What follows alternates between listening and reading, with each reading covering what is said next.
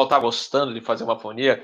Boa tarde, meus amigos. Robert Zerlin falando, bem-vindos ao canal Asa, iniciando o Fly Safe. Olha, tá enrolado, hein? Aí sabe o que é? Que eu não, não tomei meu cafezinho logo depois do almoço. Vamos falar bonito agora. Fly Safe. Fly Safe especial dessa quinta-feira, falando de investigações de acidentes aeronáuticos, investigações NTSB, que significa National Transportation Safety Board, que é lá dos Estados Unidos, é um exemplo para o mundo. É importante salientar que o NTSB não é que determina, ó, vai mudar isso, vai mudar aquilo. Ele faz recomendações. E o NTSB não investiga só acidentes de aviões, investiga acidente de trem, acidente de ônibus. É super legal. Então, eu queria dar as boas-vindas antes aos nossos queridos assinantes. Muito boa tarde, meus amigos. Já vi que tem gente lá desde cedo já. Oh, tô aqui, tô por aqui. Legal, valeu, Araújo, Marcos, é, tantos outros aí que estão chegando, gente nova no, no pedaço, Sérgio Bop, etc. Aliás, um abraço meu ao nosso querido amigo Giovanni. O Giovanni é um cara, Giovanni Cardoso, é um cara que nos acompanha há tempos aqui no canal, super fã, está sumido. Giovanni, estamos sentindo sua falta. Então, espero que quando você assistir o nosso vídeo aqui, você nos dê um alô. Mas vamos falar também com os nossos convidados de hoje. Vamos falar de três acidentes interessantes que são emblemáticos e a discussão vai ser bem interessante. Eduardo Berenstein, comandante de Airbus A320, membro brasileiro do NTCB, bem-vindo ao canal Asa, mais um episódio do nosso Fly Safe. Obrigado, boa tarde a todos. Boa tarde, Robert. Boa tarde, Ronald. Boa tarde, Roald Vanderput, diretamente de Dubai, depois de fazer um voo bate-volta. Olha, faz tempo que eu não vou. É só aqui pedindo solicitação de pushback aqui no canal, mas uma hora a gente volta. Essa crise tá brava, e mês de junho também é, não tem previsão de voo aqui, pelo menos aqui na base de Porto Alegre. Mas vamos lá, vamos que vamos. Vanderput, bem-vindo ao canal Asa. Robert Zerlin e meu caro Eduardo Benstein. E a todos os assinantes aí do canal Asa. Pô, um prazer voltar aqui a ser convidado a participar desse episódio do Fly Safe. Hoje, né, como é em nome do NTSB, eu tirei lá do fundo da gaveta o meu embleminha do NTSB que eu tenho com muito carinho guardado aqui.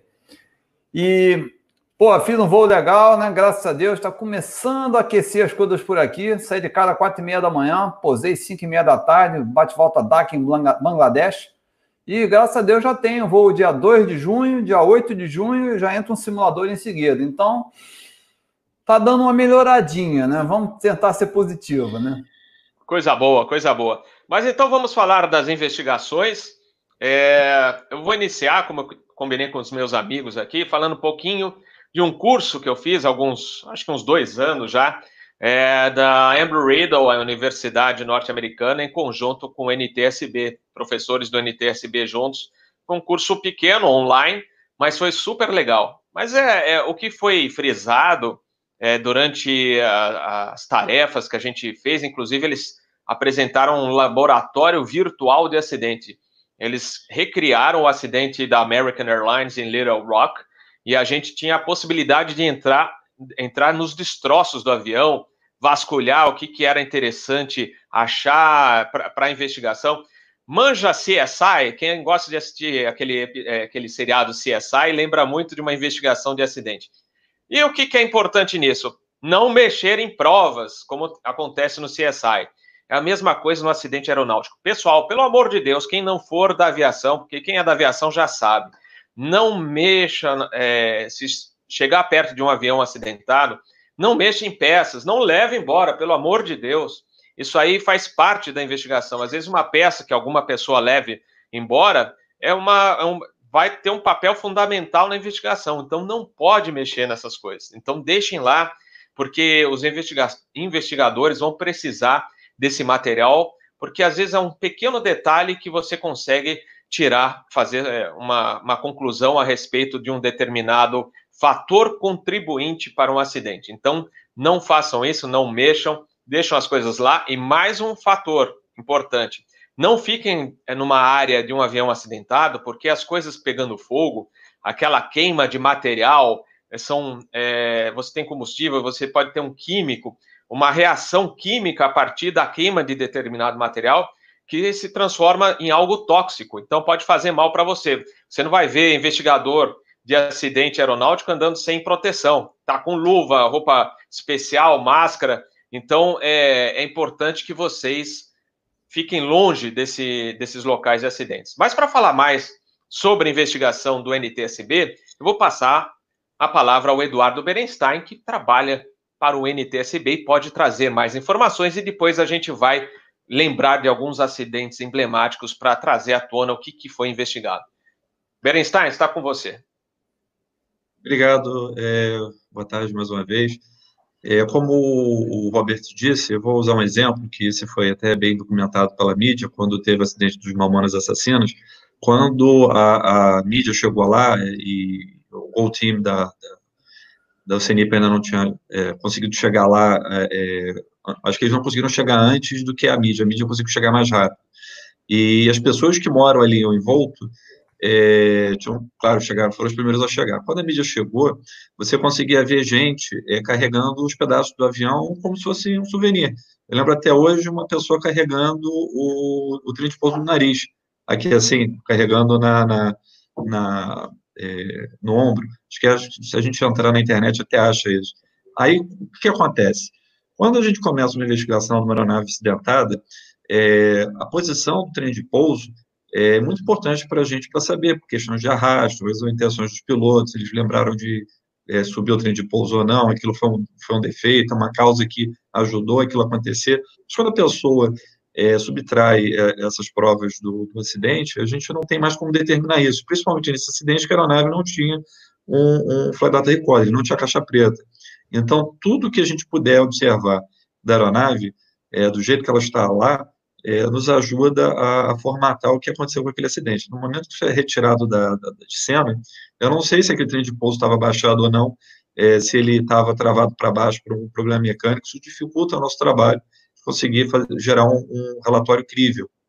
Então, por questões de, de segurança, como o Roberto disse, você está ali com combustível, os motores ainda podem estar quentes, é, vazando óleo, aquilo ele não é um lugar é, é, é, é, saudável de se estar, e vale também lembrar que o óleo de óleo que lubrifica o sistema hidráulico do avião, ele é altamente tóxico. Né? Os mecânicos usam luvas, usam roupas especiais para poder mexer com isso, porque ele não faz bem à saúde. É, toda, é, quando a aeronave se impacta e ela espalha o seu, o seu, os seus detritos, todo esse caminho do que foi espalhado serve para a gente também determinar velocidade que a aeronave impactou, é, se a aeronave quicou várias vezes no chão antes de chegar a uma posição onde ela parou, tudo isso é importante para a gente, para determinação do que aconteceu e como aconteceu. Então, no momento que isso é desfeito, a, a, cena da, do, do, aquele episódio é desfeita, é, isso complica muito mais para conseguir chegar a um alto, porque a gente tem que botar assim, é, isso aqui está no lugar provável da queda, isso aqui foi mexido, isso aqui foi tirado de um ponto e levado para o outro, porque às vezes a pessoa pega a peça, vê uma coisa mais interessante, joga ela no lugar onde ela não estava e vai lá pegar outra. Isso já aconteceu no passado com o acidente de, de um citation, que a gente achou um pedaço da cauda num lugar que impossível aquele pedaço estaria naquela posição, porque alguém pegou, foi arrastando aquele pedaço, viu uma coisa mais interessante, largou ali, foi lá, pegou essa coisa que ele achou mais interessante e foi embora. Então, a gente tem que chegar e ficar pensando assim: isso foi uma subtração ilegal, isso foi uma pessoa que mexeu nisso porque é, queria é, mudar o resultado da, da nossa análise, é, ou foi o vento, então isso, isso cria mais horas homem de trabalho para ser determinado. Então, é, toda vez que isso é, é mexido, nosso trabalho fica mais difícil. Pois é, pois é. é. A, gente, a gente vê bem isso é, naquele curso que a gente faz da, do NTSB, que eu fiz, né? E acho que você, quando fez o curso, também é, pegou bastante dessa essência que cada fator, cada pecinha é, tem o seu segredo.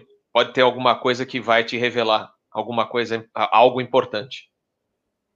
Sim, claro. É, Eu, eu só gostaria de é, falar só algumas coisas aqui é, rápidas, então só falar que o, o NTSB ele foi fundado nos Estados Unidos, ele é, uma, ele é um birô civil, ele foi fundado em 1967 pelo Departamento de Transportes, é, é, desculpa, 1940, e depois em 1967 e, e acontece a, a, do FAA para o Departamento de Transporte dos Estados Unidos, e de 67 a 75 o, o também entra sobre tutela do, Depart do Departamento de Transportes americanos. É, uma coisa que, quando a gente começa a estudar a respeito de é, segurança de voo, e essa, essa história é bem contada no NTSB, é, a nossa primeira, primeira investigação, é, a primeira AD, a primeira Airworthiness Directive, feita pelo homem, o avião ainda não existia. É a história de, de Ícaro e Dédalo. Dédalo era pai de Ícaro, ele era um ele era um cientista, pintor, escultor e era amigo do rei Minos de Creta. E em Creta, é, o Minotauro estava atrapalhando o, o, o, a vida dos, é, é, é, das pessoas que moravam lá. Então, o Mino pede para que Dédalo vá até lá para construir o, labirinto que é, faz com que o Minotauro fique lá preso. O tempo passa, eles têm um problema, é, Dédalo trai Mino, o rei Mino, e ele prende ele numa masmorra, ele e o filho, Ícaro. E aí ele quer fugir e ele tem a ideia de criar uma asa feita de penas de, de aves que ficavam ali. Ele junta com cera, cria uma asa e sai voando.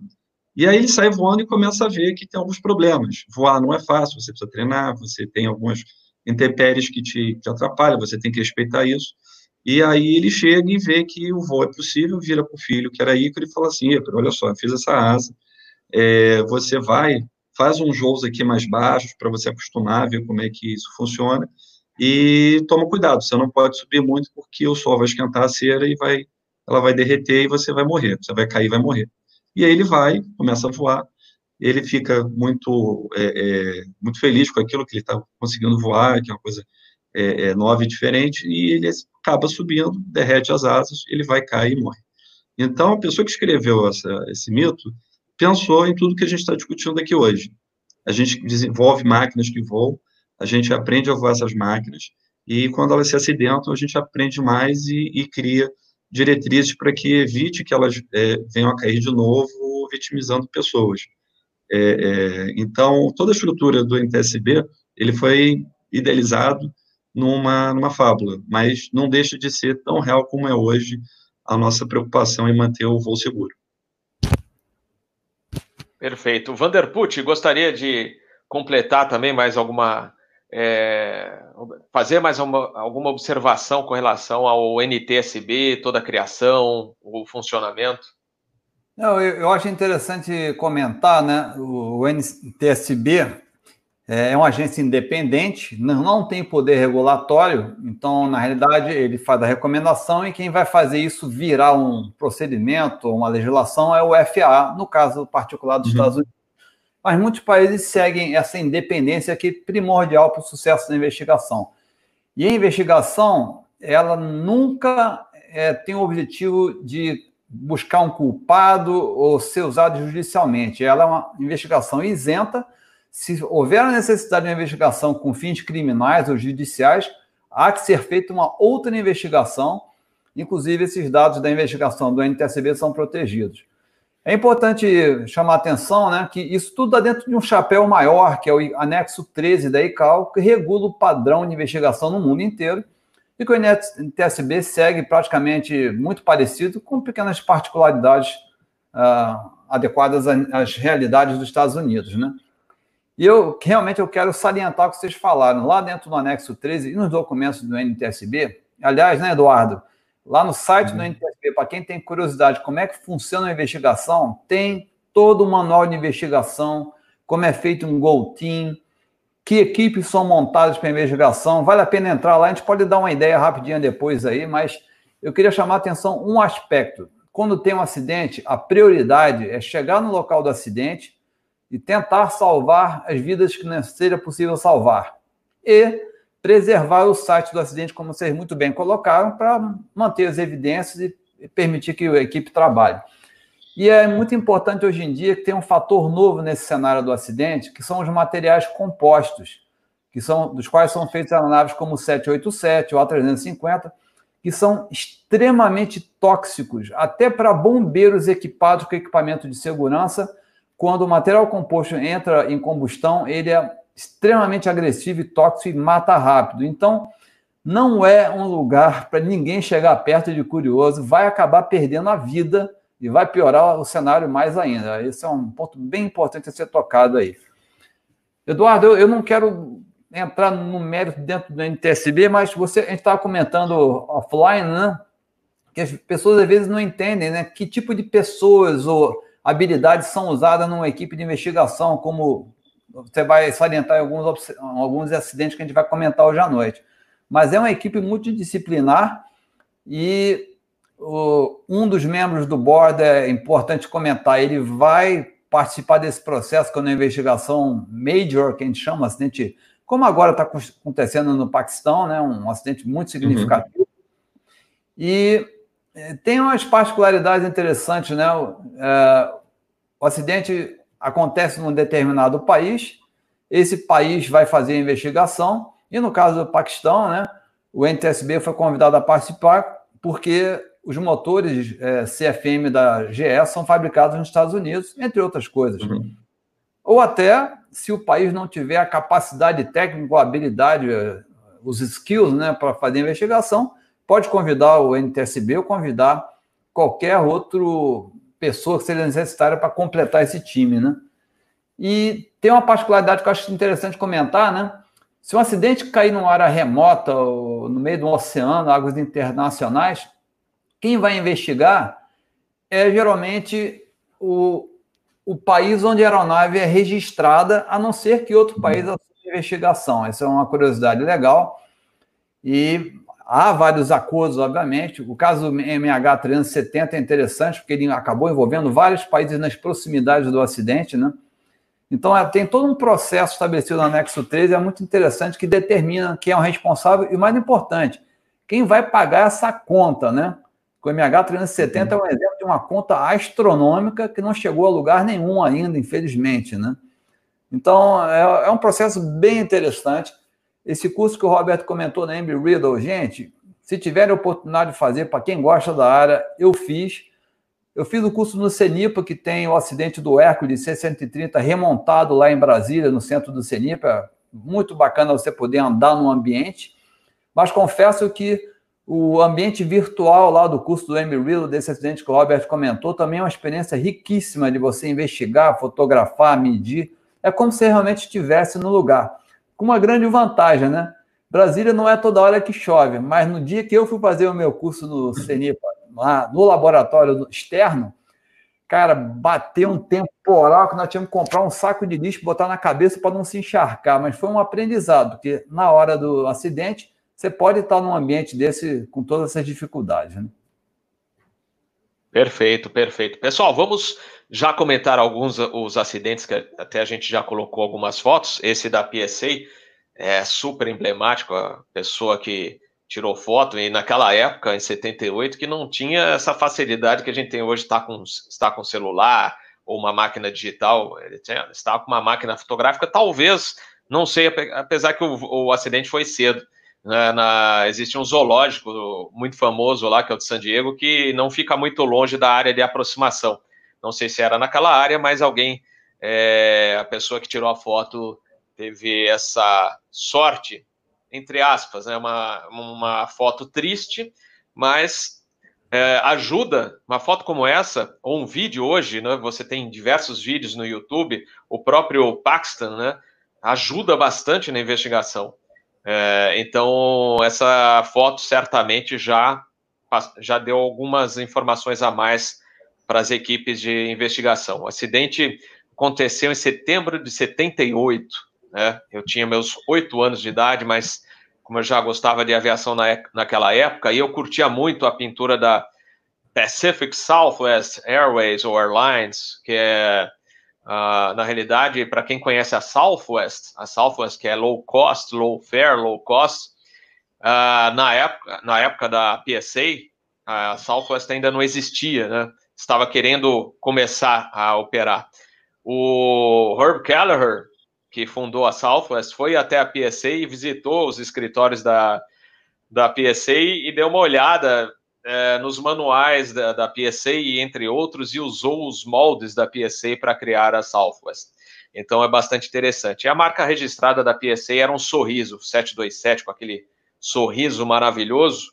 É, eu inclusive comprei uma camiseta da PSA que tem uma loja virtual nos Estados Unidos. Eles têm é, as camisas da PSA, eles operaram inclusive TriStars, né?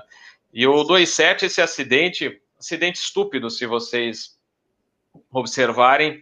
Foi uma, como sempre, um acidente é uma somatória de fatores, mas o 727 saiu de Los Angeles para San Diego e é, pousaria na cabeceira 27, que é a mais usada em San Diego, diga-se de passagem. E, e, tinha um tráfego de pequeno porte, um Cessna 182 fazendo é, era um 82 um 72? Um 72. Um 72, é. Um também, 82, é porque o, é. o voo era um 82 também, sempre confuso. É, né? o voo da PSC era um 82, o, o Cessna era um 72. E estava fazendo instrução, era um voo de instrução, dois pilotos, é, e ele solicitou para fazer o ILS da 09, ou seja, ao contrário do, da operação que estava lá acontecendo em San Diego. Ele já tinha feito um procedimento estava em contato com o controle de San Diego, que orientou ele subir até 3,500, voar na proa 70, e nisso veio o 727 de Los Angeles, descendo para aproximação para a cabeceira 27, e entrou numa perna do vento visual para a cabeceira 27. É, cabeceira 27 lá é, é a que sempre eles utilizam, mas ela é bem chatinha, porque tem uns morros na aproximação, então o avião entra lá, mas depois tem que passar os morros e vem descendo. Ele faz uma base, curva pela direita e vem. É, e o controle informou de diversos tráfegos visuais para o 727, para a tripulação do 727. E eles estavam de olho, olha aqui, olha lá, olha aqui, olha lá. Gente, é, só um parênteses aqui. Esse, quando você está voando em área, por exemplo, São José do Rio Preto. São José do Rio Preto é um local que tem muito tráfego visual. Então a gente, landing lights, 10 mil pés, descendo landing lights e ó, os nossos olhos ficam igual, iguais a um radar, né? Tentando achar avião, porque às vezes é o tráfego é, lá não tem controle radar e não tem torre em São José do Rio Preto. Então você tem que ficar atento. Eles, os aviões simplesmente informam a posição para o operador da rádio. Então cabe aos pilotos ficarem observando onde estão os tráfegos. Ah, eu estou aqui, eu estou lá, não sei, e vai fazendo aquela coordenação junto ao operador da rádio. E aí, se um piloto informar a posição não é, uma posição que não está correta, de repente falar, ah, já estou girando base, por exemplo, e ele não está lá, é perigoso. Então, por isso que a nossa atenção fica redobrada. E nesse caso, eram vários tráfegos que estavam naquela é, tráfegos é, voando a baixa altitude, pequeno, de pequeno porte. E aí ele foi, passou para a escuta da torre, o voo 82 passou para a escuta da torre, e ainda eles estavam monitorando, assim, só que houve uma falha, começaram as falhas, né? Falha de comunicação da torre com controle, não, não, não foi passado corretamente a posição de um tráfego para o avião da PSA e vice-versa, eles não tinham é, certinha a posição. E para um 727 voando a high speed, eles estavam de olho, só que procurar, ah, passou, não passou? Acho que passou. E aí eles até questionando, ah, aquele avião já passou? Acho que já. Então, mas é, é difícil porque você tem que voar, fazer a comunicação, estavam fazendo comunicação, o, o outro voando, o engenheiro de voo também monitorando, mas é difícil um avião em high speed com um avião de pequeno porte, dependendo da. da e, e outra coisa, ele estava na perna do vento, para pousar na 27, com sol na frente. Então, é, era nascer no, no, início do dia, se não me falha a memória. Então, complica também. E aí, houve a colisão. Eles pegaram o Cessna, os dois foram para o chão. Cessna, morreram os dois pilotos que estavam a bordo. O 27 tava, estava já girando base, tinha baixado o trem quando bateu no avião. E aí tiraram a foto, vocês observem do outro lado aqui, ó. Já a asa em chamas e o avião foi para o chão. Morreram todos os passageiros, os, os tripulantes, eram sete tripulantes, mais sete pessoas também no chão, no solo, é, foram mortas é, por causa desse acidente. E agora eu passo para o Berenstein para ele comentar sobre fatores de comunicação, etc., com vocês. Então, Robert, eu, eu voei na, na, na eu voei na Califórnia, é, eu, voei, eu já pousei no, no Lindenberg, já, eu pousava muito num aeroporto que fica ao sul chamado é, Brownfield, que é literalmente a fronteira do México com, o, com os Estados Unidos. Uma vez eu quase pousei é, em Tijuana errado, porque eu estava eu tava procurando farol de aeródromo, vi um farol de aeródromo, falei, pô, é o Brownfield, eu estava vindo da tava, eu estava sobrevoando pelo mar, aí eu botei aquela pro e fui. De repente, eu vi um 747 decolando de Brownfield. Eu falei, cara, é impossível, não, não pouso um avião desse lá. Aí eu olhei para a esquerda e vi que Brownfield estava na minha esquerda. É, é, lá você tem muito tráfego visual voando, eu estava mil pés, voando sem contato com nenhum tipo de, de controle de, de, terminal, e assim vai, porque nos Estados Unidos, pelo menos na época eu voei lá, isso até hoje, você tem aquelas cartas que você vê que naquele, naquele, naquela posição você pode estar tantos pés que você não está em conflito com ninguém pousando nos aeroportos maiores de controle. É, uma coisa é, que, que, que, depois da investigação é, foi puxar foi que é o seguinte, é, ali na região da onde ele vem aproximando, é uma região mais alta, como você falou, tanto que o, o glide para pousar lá é, é muito, é um steep glide, acho que é 3.65, uma coisa assim. Então, o, o, o, procedimento, ele é realmente é, mais complicado, ele demanda da, da, dos pilotos que eles têm que vir é, na velocidade certa, já todos configurados para poder aproximar, como a gente faz em, em Vitória. Só que lá é pior ainda, pior do que Vitória. E ali naquela região da aproximação, tem uma área ali chamada Reservoir, que eu não lembro agora, Reservoir alguma coisa, e que tem dois aeroportos onde tem também muita gente em instrução que vai lá, toca remetida, decola dali, vai fazer a navegação. É, uma das coisas que aconteceu, é, que, que, chama atenção, que é um ponto chave, é que é, os pilotos do, do C-27 é, chegam e falam assim, olha, estamos visual com essa aeronave. De repente, eu acho que eles têm um momento de paralaxe, estão fazendo a curva, e eles perdem contato visual, e até hoje a gente acredita que houve um contato visual falho com outra aeronave, que também era para mesmo modelo, é, não vou dizer se era um 72 ou um 82, porque vindo de cima alta velocidade, eles são praticamente virtualmente iguais. E eles é, provavelmente tiveram contato visual com essa outra aeronave e, e, se enganaram achando que era que eles tinham visto primeiro.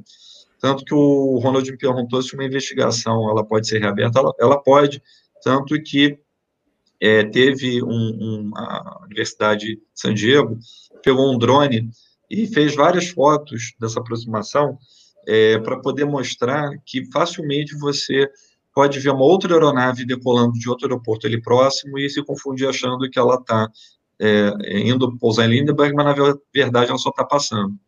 Tanto que, com isso, depois desse acidente, é, a gente não pode mais atravessar pela, pela final desse procedimento e a gente é obrigado a fazer um midfield cross, que é passar em cima de Lindenberg, a, a 2 mil pés ou mais alto, para poder ganhar autorização para cruzar para o norte.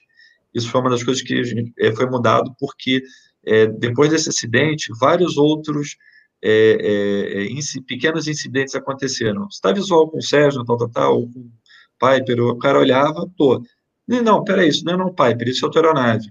É, é, então, isso fez com que fosse criado uma, uma nova, um novo procedimento do aeroporto, graças a esse, esse, incidente, esse acidente. Mas eu botei aqui uns pontos-chave é, é, que eu tinha mandado a vocês, então. É, o ponto-chave foi a separação entre é, tráfego de instrumento e visual, é, como são conduzidos. Na nossa ICA, até hoje, a gente tem, se a gente declarar visual para a nave que a gente é, precede, a gente pode seguir prestando nossa própria separação é, visual com essa aeronave. Antigamente, alguns, alguns países autorizavam que você pudesse manter sua separação horizontal e vertical de outras aeronaves. Então, isso foi uma coisa que mudou depois desse acidente, isso foi revisto e, vi, e viram que isso não era uma prática que, para uma aeronave de alta performance, era mais difícil você manter o contato visual com essas aeronaves para cima e para baixo. É, separação de, de tráfego aéreo adjacente de espaços aéreos distintos, o, é, o que estava acontecendo é que, como eu falei, a separação de San Diego é, ele também leva em conta essas aeronaves que estão passando a retaguarda da aproximação final, que estão servindo esses dois aeroportos. Então, você acaba tendo uma, uma, é, é, uma gerência de um espaço aéreo que você não tem controle, que é um espaço aéreo visual, e você está vendo para o seu radar primário que existe o tráfego, às vezes ele é, é, some, porque o avião passa atrás de uma montanha, desculpa, e isso apaga o sinal dele, então você, controlador que já está com uma grande demanda, é, ainda tem que depois ficar procurando tráfegos que ele não tem ciência a respeito, porque não tem plano de voo é, é, para entrar naquele espaço aéreo. É, o terceiro ponto é mudanças de declarar visual com tráfegos, porque você pode estar declarando que está visual com tráfego, que na verdade você não está. Uma outra coisa que essa faculdade, a faculdade de Sydney, é, de, de San Diego determinou, que se você vê uma foto é, da perspectiva do piloto vindo para essa aproximação, você vai ver que as casas que tem embaixo, da maneira que elas são pintadas, os telhados e, e ruas e, e, e, laterais das casas, é, cria um tabuleiro de xadrez, que fica muito difícil você reconhecer uma aeronave passando por baixo de você para saber se você já passou ou não da, dessa aeronave. Isso também é um ponto-chave de, de mudança dessa separação, porque agora que os controladores têm ciência que isso atrapalha, é, não pode mais ser é, usado como relação de, de separação entre tráfegos visuais e instrumentos finais daquele aeroporto e em outros aeroportos. Isso também acontece no, na aproximação final de Los Angeles, que é aquela que passa, você deixa Long Beach à esquerda e vem aproximando por cima da cidade. É, como gente estava falando a respeito de investigação, é, o, o, nosso time de investigadores, ele é determinado, é, cada caso, ela, ele é destrinchado para entender muito bem o que estamos falando aqui. A gente teve um acidente que foi uma separação é, é, é, fornecida por controladores de voo. Então, nada melhor do que o nosso investigador, que é controlador de voo, é, é, tem esse background, conhece como é que é o, o dia a dia deles, é, liderar o nosso time para poder a gente buscar as melhores respostas do que aconteceu.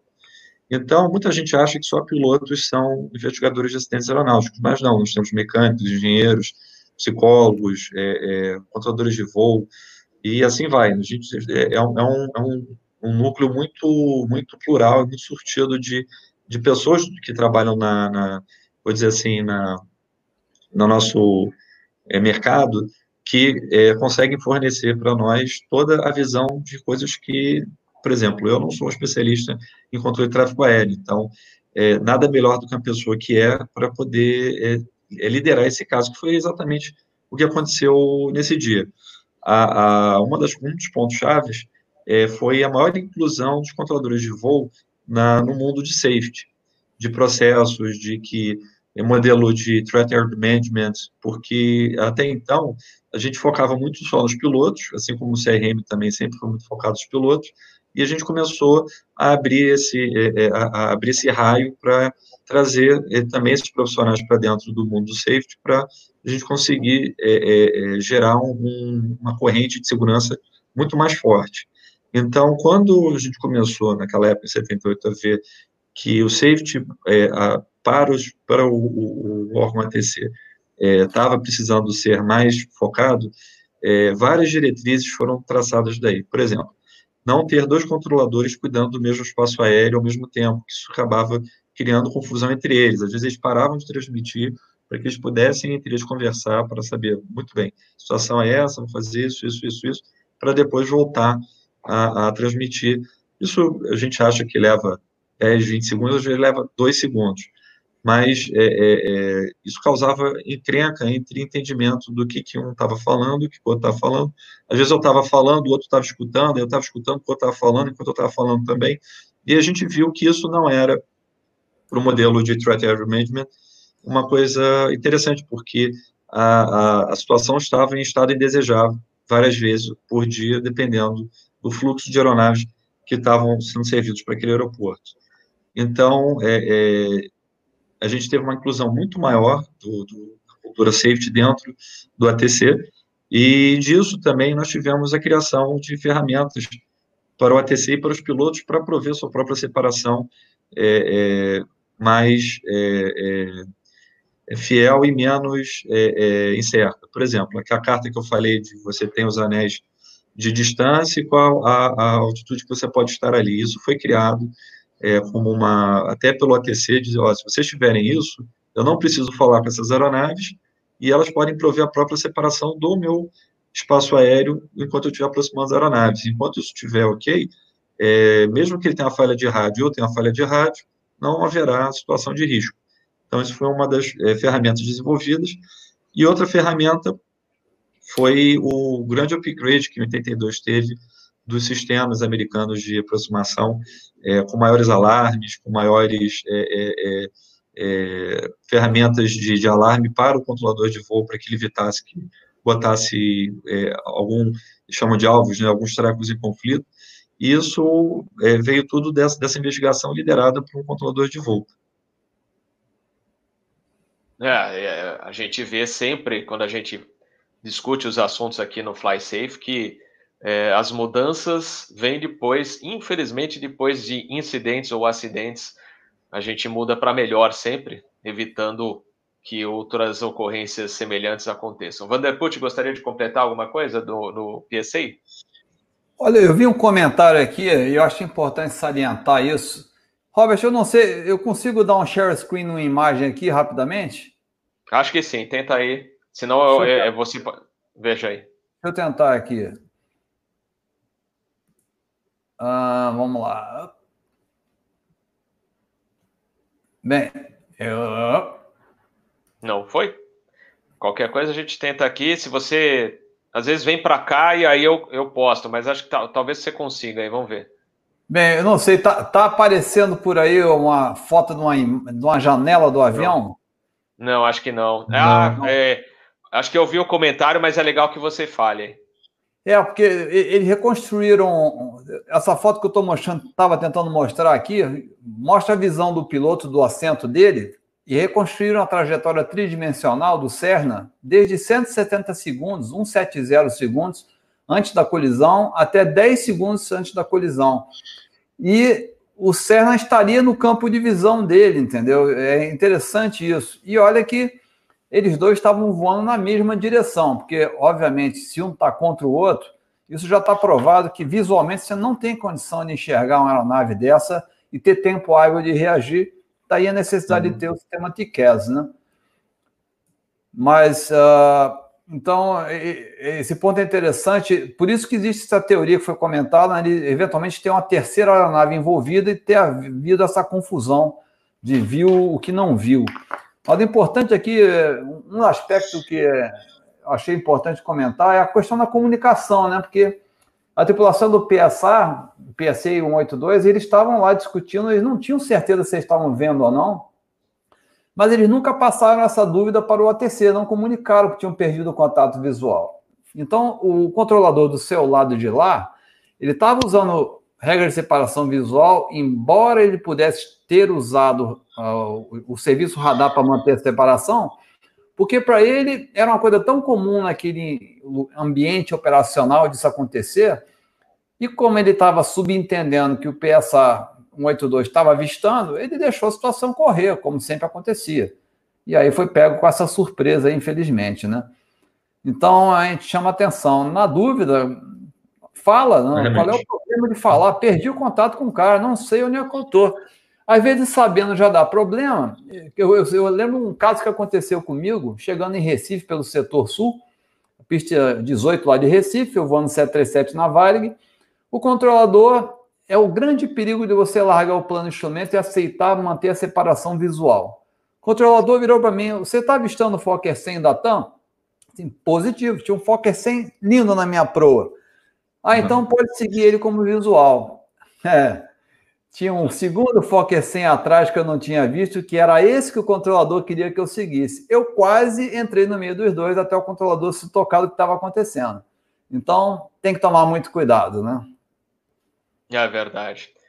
Bom, pessoal, vamos para mais um evento aqui de análise, também um evento emblemático. Antes, agradecer mais uma vez aqui a presença dos nossos queridos inscritos, né? A galera que curte bastante o nosso canal, muito obrigado pelo apoio. Não esqueçam aí também de deixar seu like, super chat, eu já agradeci. A gente agradece postando aqui na, na tela, é porque senão a gente às vezes perde o, o fio da meada aqui. Então, Agradeço também quem já mandou o super chat. E a gente vai falar do Air Transat, aquela empresa canadense, que, aliás, acho que ela encerrou as operações agora. Nos últimos tempos, inclusive, ela vinha para. É, era Varig, depois passou é, TAP manutenção, ela vinha para o Rio de Janeiro fazer manutenção dos seus A300 lá. Então, vira e mexe, você viu um avião diferente da Air Transat lá. Então, esse é, evento aconteceu em 24 de agosto de 2001, a 330-200, voando de Toronto para Lisboa. Quando estava no oceano, houve um advisory e no sistema de ECAM deles, eles observaram que tinha um fuel imbalance lá, ou seja, uma asa tinha menos combustível com a outra. O que, que eles fizeram? Não seguiram checklist nenhum. Existe um checklist no QRH, é, que é um um manual que, para quem não é da aviação, você tem um manual bem do seu lado, cada piloto tem, que você puxa em, em situações anormais ou de emergência, que você vai ter uma sequência para seguir lá, né? De emergência você tem itens de memória e mais alguns adendos. Por exemplo, o Unreliable Speed, você tem os itens de memória iniciais, depois você vai ter que usar o, QRH para prosseguir com o voo até o pouso, né? Se você teve um Unreliable na decolagem, por exemplo. Uh, e nesse caso não seguiram. Que lá no QRH, eu acho que do Boeing também tem, né, Vanderput? É, eles falam: olha, antes veja se não é um vazamento de combustível. Né? E como é que você também vai ficar atento se não existe um vazamento? Fazendo sua navegação. O que, é fazer a navegação? Você recebe. Voo internacional normalmente vem duas navegações, uma para o comandante e outra para o copiloto. Você tem cada ponto que você, de sobrevoo, você tem, ó, você vai consumir tanto de combustível, remanescente é isso, vai e, e, você marca tudo, tem todos os dados da, da navegação, inclusive o shear de turbulência você encontra lá, você já tem a previsão de turbulência naquela rota. E aí você vai fazendo cada fixo, tal, tal. Se você começa a observar, ué, eu era para estar, tá, exemplo, 10 mil quilos de combustível, caiu para 9,800, na outra 9,600, ou, ou 9 mil, e caindo muito abaixo do esperado, alguma coisa está errada. Então aí você já desconfia. Esse, então você tem que monitorar, você não pode é, ser displicente no voo, né? Aquela complacência com automatismo, tá, tá, tudo bom, etc. E eles não fizeram isso, não fizeram, não fizeram a leitura do QRH e aí resolveram fazer o procedimento crossfeed, okay? ou seja, ah, vão tirar combustível de um tanque e jogar para o outro, e aí a gente faz o balanceamento desse combustível que está faltando. E aí vazou mais combustível quando eles perceberam o que tinha vazado, quando eles se tocaram que era poderia ser um vazamento, não teria combustível para chegar em Lisboa. Aí a sorte deles é que tinha lajes lá nos Açores tinha um aeroporto. Só que aí eles é, já alternaram para lajes e, nesse, e o combustível vazou, ah, parou um dos motores. É, eles perderam um dos motores, em seguida o segundo. Eles estavam cruzando o nível 3, 4, 5, eles estavam no 390, 39 mil, é, mil pés. Quando cruzaram 34.500, aí apagaram os motores, ficaram sem, a mais ou menos 85 milhas fora. Interessante, só mais uma observação antes da gente concluir. É, a gente faz isso no simulador de vez em quando. É, e normalmente o instrutor nos solta 80 milhas, 85 milhas de um aeródromo que você vai poder pousar, e ele corta os dois motores você a 35 mil pés. As duas, acho que eu fiz duas, três vezes e deu certinho. Você tem que calcular corretamente a trajetória, porque você tem que você vai descendo. É, lembrando para quem não é da aviação que o avião é, não despenca se, se os dois motores ou, ou, todos os motores, se for um quadrimotor, se os quatro motores é, desligarem, o avião não vai despencar. Ele vai planando, é um vira um planador, né? Igual o ônibus espacial que vinha também descendo na banguela. Então, você vai descendo, vai fazendo seus procedimentos, os possíveis, é, e aí é, você calcula certinho essa trajetória para chegar na pista. E ele conseguiu, a, a, mais ou menos 12 mil pés, ele avistou a, o aeroporto, fez uma aproximação, acho que para a cabeceira 33, pousou, acabou estourando os, os pneus da, da asa, ele estava em high speed, lembrando que você faz essa, esse cálculo e às vezes você vai deixar, você não vai baixar flap antes nem trem de pouso, então você tem que deixar tudo para a última hora.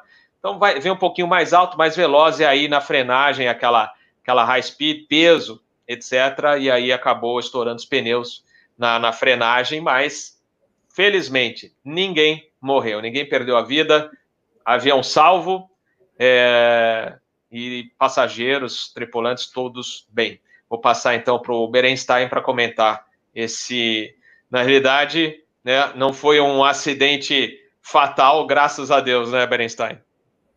Graças a Deus, é, é um dos motivos é, da gente ter escolhido esse, esse, esse acidente foi é, porque ele foi um, um, acidente que envolve manutenção. É, a parte, maior parte dele, o, o, problema foi de manutenção, e os pontos chaves que a gente é, vai tocar aqui um deles é como a, a, a Transat ela lida com prevenção de acidentes é, é aéreos é, é, internamente. É, todas as empresas, elas desenvolvem, é, no caso do Brasil, a gente tem PPAA, nós vamos ter vários outros ferramentas para evitar acidentes, a gente vai treinar os pilotos, a gente vai treinar os, os mecânicos, a gente vai treinar os engenheiros os comissários. No caso da, da Air Transat, a, a, o tempo que eles gastavam com os mecânicos para dar cursos de, de, segurança de voo, nessa época, era muito baixo, era um dos mais baixos do mundo. E aquela coisa de que é, um mecânico, às vezes você tem pouco, não é todo, é, não é todo país que consegue formar mecânicos, é, você vê é, países, no nosso caso aqui do Brasil, a gente dá um apoio muito grande para os países que falam português, na África, o caso de Cabo Verde, a carteira deles é nossa, né? Eles, eles seguem tudo que a Nike determina. Eles não têm uma agência, eles não têm, é, eles não têm como ter uma agência no, no, do porte que a Nike é hoje. É, e assim, também o processo deles de formação de pilotos mecânicos e comissários é quase nulo. Então, eles vêm para cá, treinam aqui e depois voltam para lá. Países que não têm esse tipo de acordo, ou quando tem uma, uma, um êxodo grande de, dos seus, dos seus é, é, trabalhadores, os seus é, empregados, e eles são profissionais e vão embora, é, demora muito tempo para você reformar um, um, mecânico, cultura e etc. E tal. Então, na, na, no Canadá, eles tiveram um êxodo grande de, de mecânicos que foram para as, as empresárias americanas, que pagavam mais, e com isso a, a, a empresa ficou é, é, com poucos mecânicos e começou a, a, a diminuir a, o número de vezes que os mecânicos podiam parar de trabalhar, poder ir fazer um curso de, de, é, é, de update de segurança de voo.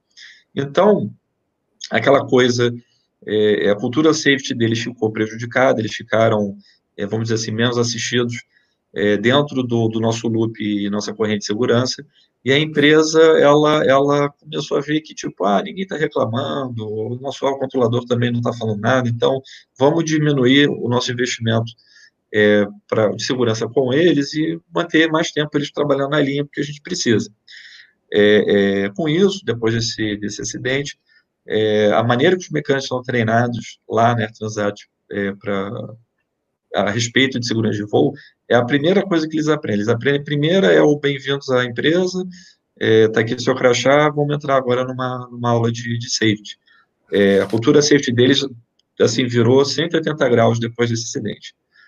A maior parte dessa, dessa investigação foi feita dentro do centro de manutenção da empresa e liderada por um engenheiro e um mecânico é, do NTSB, é, dando apoio, é, e um engenheiro mecânico da, do Canadá, do, do NTSB canadense, e, e vendo que a, a, a, o que levou a isso tudo foi a troca de um equipamento do motor, que é uma, é um, é uma mangueira que serve é, combustível para o motor, e eles não tinham a mangueira daquele tipo de, de, de motor, mas tinham de um outro tipo de motor do mesmo fabricante, que tinha um problema de tamanho. Era pouca coisa de tamanho. Então, os mecânicos resolveram, tipo, bem, eu vou fazer o seguinte, é a mesma mangueira, só está um pouco é, é, curta, então a gente põe calor aqui, amassa aqui, sei lá o quê, e é, consegue fazer com que aquilo sirva numa, numa, é, é, numa aeronave que não tinha o part correto. É, bem, uma das coisas de safety para mecânico dos cursos que eu já vi, é, a primeira coisa é, se isso não pertence a essa aeronave, nunca pertencerá a essa aeronave. É, é, isso é um pensamento de safety que já, se tivesse sido aplicado naquela época, isso não teria acontecido. É, foi uma negligência da empresa de não ter é, batido nessa tecla mais, criado essa cultura na cabeça desses profissionais para dizer, olha, eu não, não me importa o que venha eu escrever, o que venha aparecer, mas eu não vou deixar essa peça entrar nesse, nesse avião porque isso não é seguro. E essa voz dos mecânicos, elas não existia dentro da empresa, e passou a existir depois. É, o, o, relatório final, é, é, é, final mudou a forma como a manutenção é feita, como a supervisão dela é realizada e o ingresso mecânico dentro da cultura safety. No caso, o, o mecânico, ele, ele tem o poder de parar um voo. Assim como um comandante tem o poder de parar um voo, como um piloto tem o poder de parar um voo, uma comissária tem o poder de parar um voo, caso as medidas de segurança não estejam cumpridas, porque é aí que você evita que um acidente aconteça. A gente tem N casos de pessoas que, ah, esse avião aqui mostrou um problema, eu não vou voar. Aí eles acham outro piloto que vai voar e o avião dá problema e é um acidente, um incidente acontece.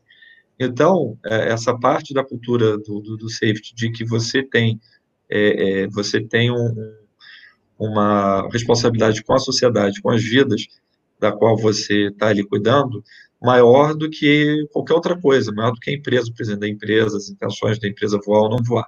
Isso é primordial. Ronald. É, você comentou, né, de pensar esse acidente em particular para dar essa ênfase na equipe de manutenção, como é importante esse trabalho deles, né? E assim como a manutenção e o, o controle de tráfego aéreo, é importante né, que cada membro dessa equipe tenha o um conhecimento das dificuldades que o outro lado tem. Então, em relação ao controle de tráfego aéreo, um programa que eu gostava muito né, era tanto os, os controladores poderem voar na cabine de comando, quanto nós podemos visitar a torre de controle, o controle de aproximação. Uhum. por exemplo, o controlador entender que eu, ele pedia para fazer uma certa vitoriação, uma aeronave HS-125 pequena da FAB reage de uma maneira de um Boeing 747, tempo de resposta, curva, inércia. Então a gente aprendeu Sim. muito com esse processo. E a manutenção é a mesma coisa também, né? O mecânico às vezes voa com a gente, né? A gente tem chance de. O cara acompanha o voo, ele vem lá na cabine, conhecer, a gente troca dificuldade, conhece dificuldade de um lado e do outro, para ver essa harmonia aí, né? Esse acidente é importante nessa parte de manutenção também salientar que essa empresa, para o A330, ela era certificada para voar ETOPS por 150 minutos. Então, ou seja, já havia uma camada de segurança a mais, que a gente comentou aqui num episódio de ETOPS esses dias, lá no, no Teaching for Free, como há um, todo um cuidado adicional quando se mexe num motor, numa aeronave que vai voar ETOPS, né? E foi impressionante isso que você colocou de tinha um motor que já tinha feito um service bulletin, que foi trocado por um motor que ainda não tinha sido feito esse service bulletin, o que gerou incompatibilidade em linhas rápidas. A linha hum. hidráulica pressionava a linha de combustível, empurraram a linha hidráulica mecânica mecanicamente para o lado, instalaram o motor. Quando pressurizou a linha hidráulica, ela voltou para a posição dela e esmagou a linha de combustível e rachou. Ponto. E aí vazou. Rachou. E vazou. Esse negócio de vazamento de combustível foi um dos pontos interessantes, é que foi, é, reforçaram também o treinamento de é, é, fuel leak dos, dos pilotos, né? Porque o vazamento de combustível é uma coisa muito complexa realmente. Ele pode ser dentro do motor, num ponto da linha, mais na frente da linha, depois do marcador de fluxo de combustível ou antes. Isso tudo vai ou no tanque, ou no tanque central. Isso tudo vai dar uma série de consequências que o piloto tem que ter muita calma na hora de analisar isso, seguir o checklist passo a passo, E o que aconteceu nesse caso é que a tripulação, segundo o relatório final, é, eles acreditavam que essa divergência inicial do combustível era uma falha dos computadores de bordo. E, e mantiveram é, é, esse conceito errado, esse entendimento errado, até a hora que o primeiro motor apagou. E aí já foi um pouco tarde, né? E eles cometeram uma coisa que a gente fala muito aqui, né? É, o manual até permite, né, Eduardo e Robert, você fazer certos checklists de memória que não são checklists normais feitos de memória. Então, foi o, o, o, primeiro erro que eles fizeram. Quando houve a diferença de combustível, fizeram o checklist de fuel imbalance, de desequilíbrio do, do combustível nas asas, de memória, sem ler o checklist. E esse checklist, como o Roberto falou, tem um step inicial ali que ele chama muita atenção. Cuidado para você não cair numa armadilha e ter um vazamento de combustível e a coisa ser mais complexa do que parece. E aí vem no 777, sem, sei lá, cinco ou seis etapas diferentes que você, por eliminação, você vê se é realmente só um desbalanceamento ou se tem alguma coisa a mais acontecendo. E aí você tem que ter calma. Por exemplo, uma das coisas que vai alertar para a gente no 77, se houver uma diferença de combustível de um, de um tanque né, de 500 quilos em 30 minutos. Se tiver atingir esse valor ou mais, opa, tem uma coisa normal acontecendo ali. No caso dele, os valores eram bem maiores, né? Então, uhum. poxa, isso tudo levou a essa situação que quando eles, quando o segundo motor apagou, né, e já era tarde. Sorte que eles estavam altos o suficiente. Ele, inclusive, na aproximação final, ele fez um 360 para perder a altura, fez umas curvas em S para se ajustar na rampa.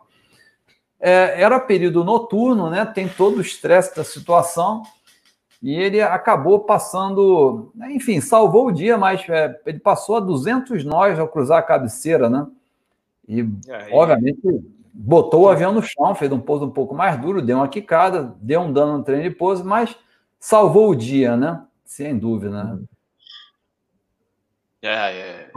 São, são lições que a gente vai aprendendo e, e a gente lembra, lembrando desses acidentes ou incidentes aeronáuticos, a gente procura passar isso através, por exemplo, dos nossos canais, aqui do canal Asa, do Teaching, entre outros canais que o pessoal tem de aviação procurando transmitir essas informações aos pilotos, por exemplo, que estão iniciando, né?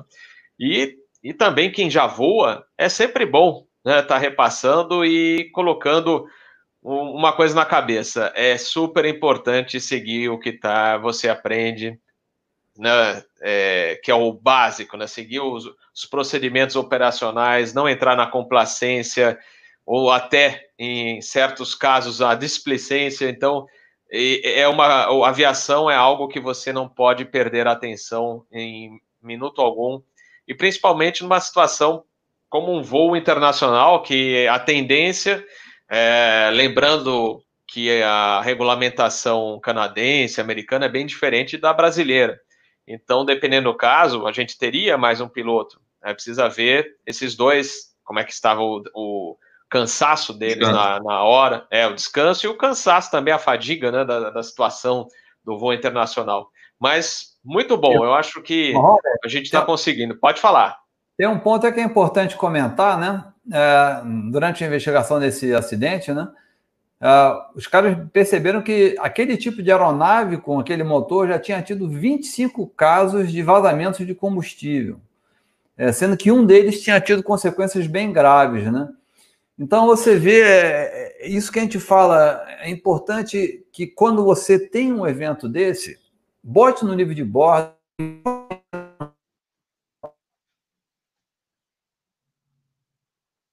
O Berenstein está na escuta? Eu, eu tô, acho falha? que foi o, foi o Ronald que. É. é, deu, uma, deu uma falha de comunicação. A gente falando falha de comunicação, acho que deu uma falha de comunicação com o Vanderput. Vamos ver se ele consegue retornar. Ah, complementando o que ele estava dizendo, é, é, isso é uma das coisas que a gente diz no jargão de aviação entre nós, que é, é o avião avisa. Ele já estava avisando que algo não estava legal, que a, a, algo não estava sendo é, é, é, feito ou não, a devida atenção não estava sendo dada para aquela situação. Então, é, isso, isso por, por, dentro da cultura safety não pode ser aceito, então, é, isso foi negligenciado que levou a aeronave a ter esse, essa falha. Perfeito, perfeito. Bom, pessoal, agora a gente vai falar do UPS, do A300-600 cargueiro da United Parcel Service. Acidente aqui, ó, estou só repassando a data, 14 de agosto de 2013. É, voo noturno, saiu de Louisville para Birmingham, lá no Alabama.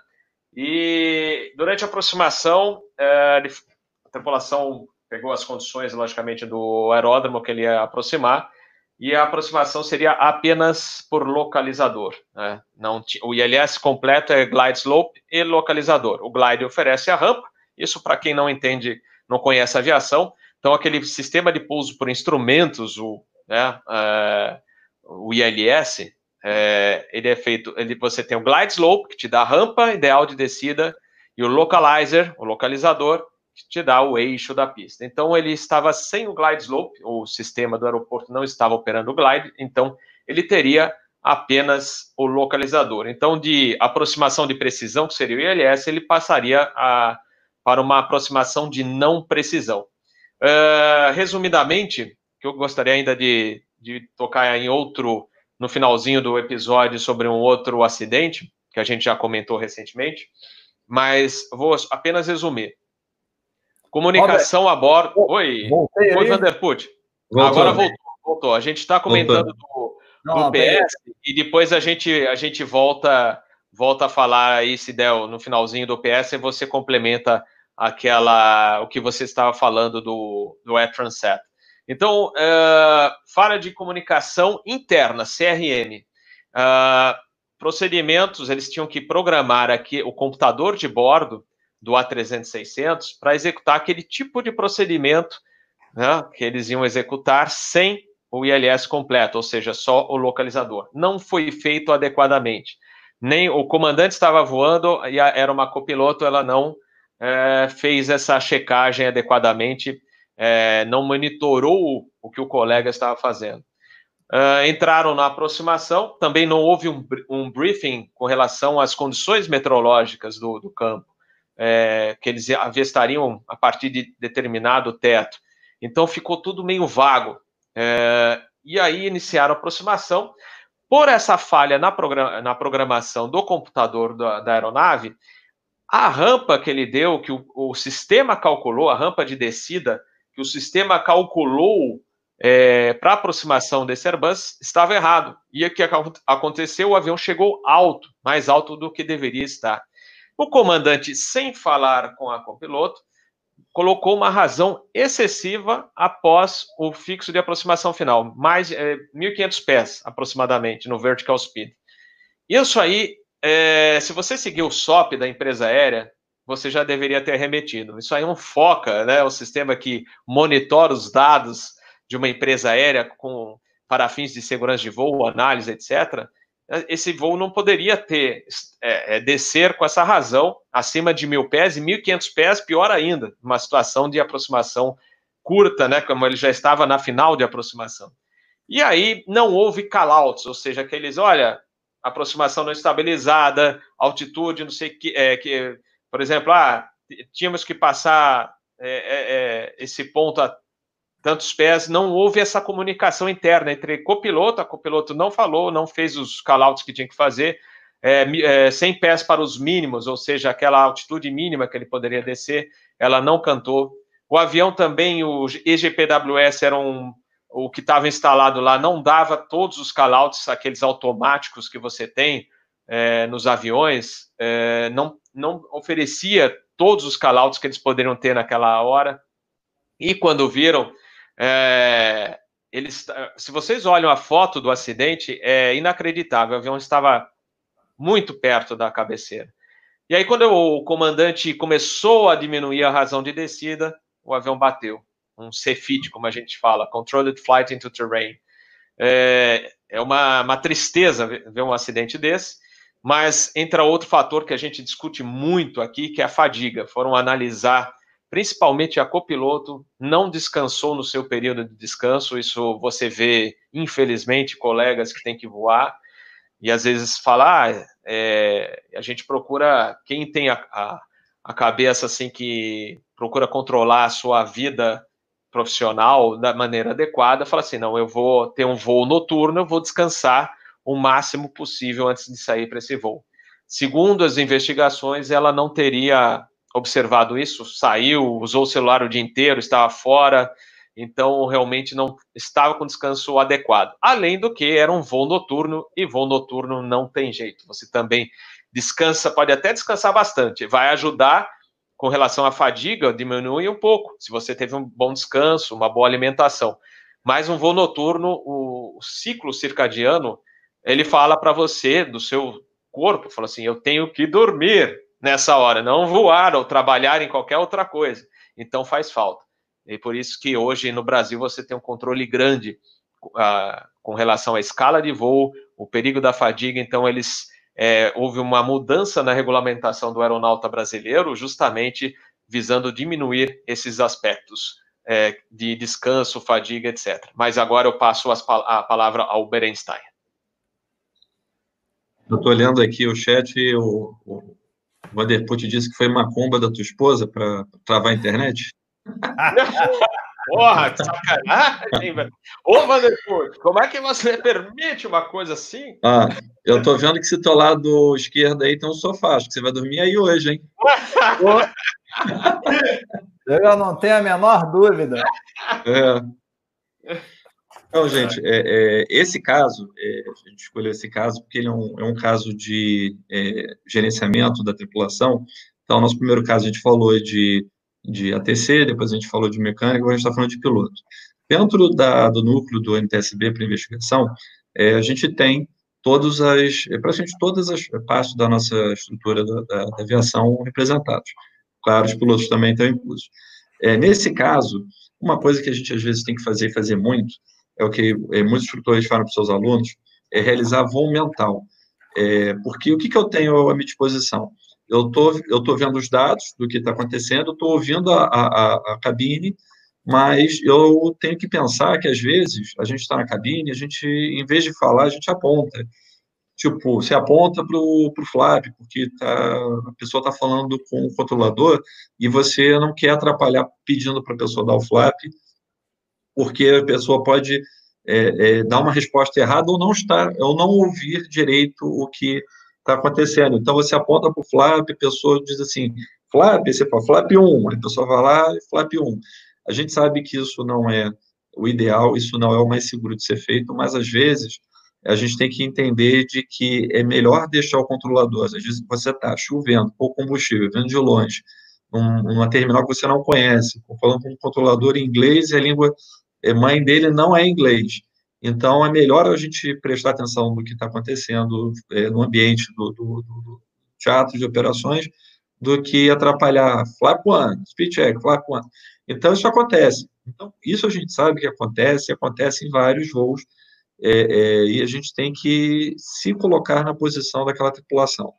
É, então, quando a gente, a gente, é convidado a fazer esse voo mental, é dado para a gente é, a situação do voo, e ele diz assim, Robert e Ronald, vocês estão agora X horas sem dormir, vocês não comeram porque a comida estava horrível hoje, vocês queriam ter ido ao banheiro, vocês não foram ao banheiro nas últimas seis horas, e vocês vão fazer essa aproximação assim, assim, assim. Então, você tem que tentar se transportar para aquela situação e entender o que, que as pessoas viveram. É, é muito fácil fazer isso em casa, banho tomado, jantado, almoçado, e no banheiro, é, é, com todo descanso em dia. Então, às vezes, é, a gente entende que a performance do, da, da, daqueles pilotos estava menor do que eh, se a gente estivesse recriando esse acidente num simulador de voo. É, Para todos que estão escutando a gente, existe é, uma, dentro da, da, do FA, hoje você pode abaixar todas as, as é, todos os livros do FA de graça. Um deles é o, estou abrindo aqui no meu celular que fica mais fácil, é o Aviation. Pá, pá, pá. Pilot Handbook of Aeronautic eh, Knowledge. Pilot Handbook of Aeronautic Knowledge. Nesse livro, no final dele, vocês vão ter uma coisa que foi desenvolvida em conjunto com o FA e a gente, que é a, a lista PAVE, PAVE List.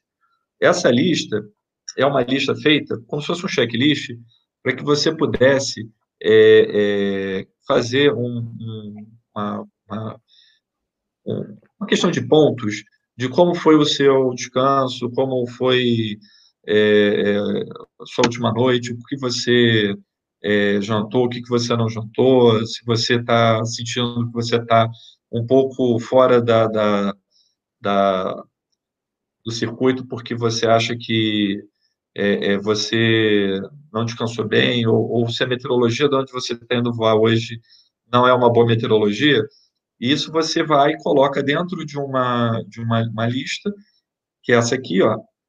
Vou ver se eu consigo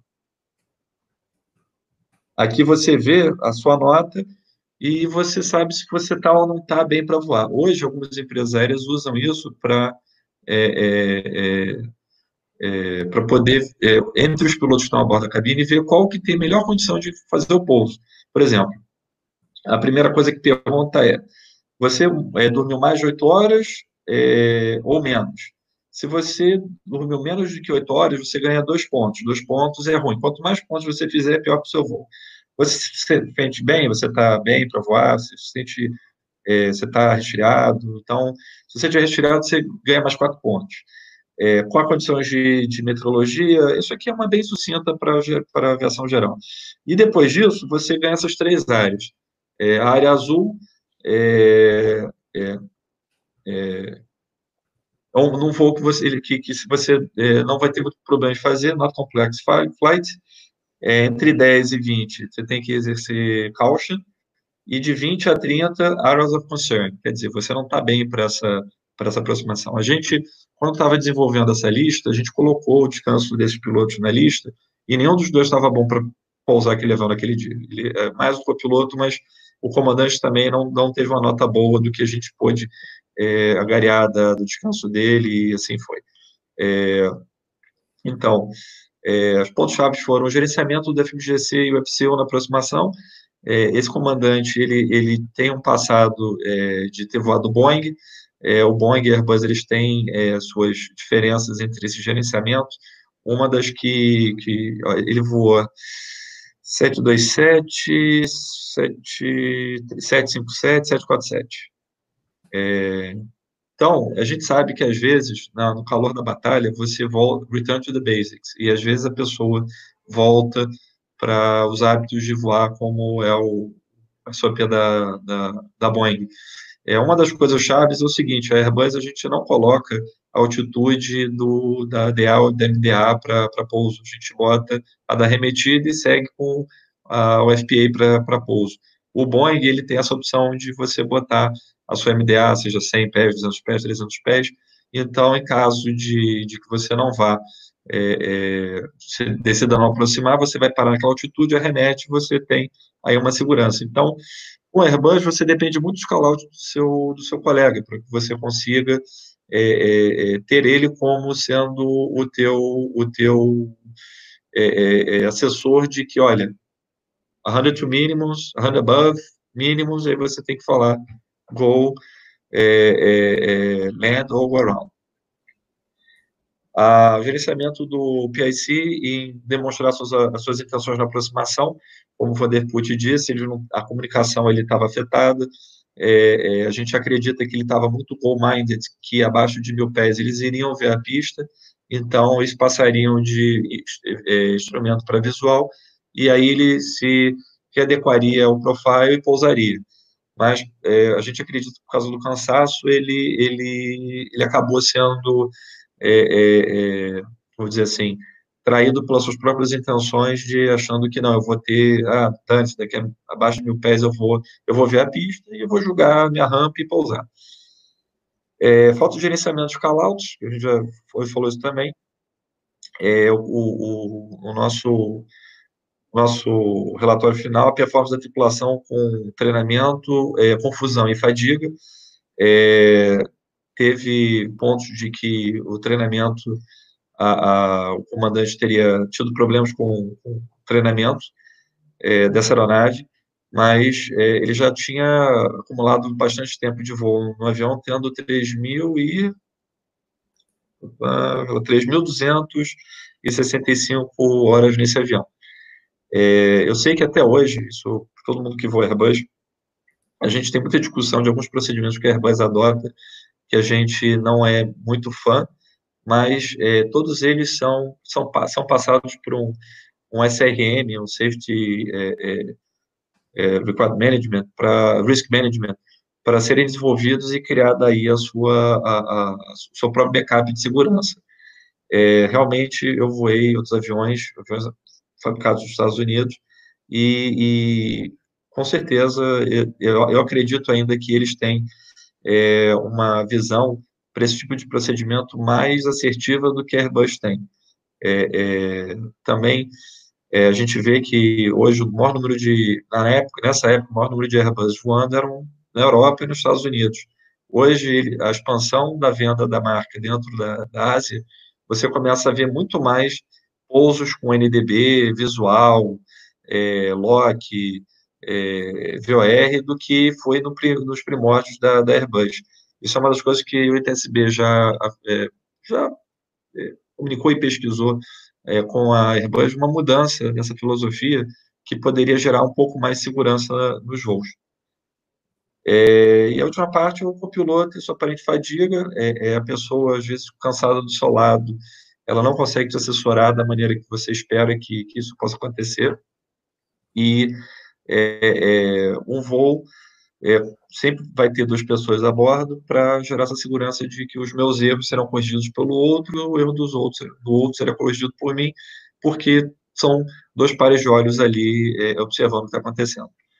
Então, nessa investigação, a, a liderança foi do até do chefe das, do Major Investigation do NTSB na época, o, o John Sedor, e, e, e, o trabalho que foi dado a todos os membros foi é, se coloque na situação, é, pense o que, o que você teria feito, é, você está cansado e você tem que reagir a essa situação que não é a melhor é, possível, mas você tem certas é, é, defesas da, da, da, da, aeronave e do que a gente tem que fazer durante o procedimento de instrumento para evitar de se colocar nela.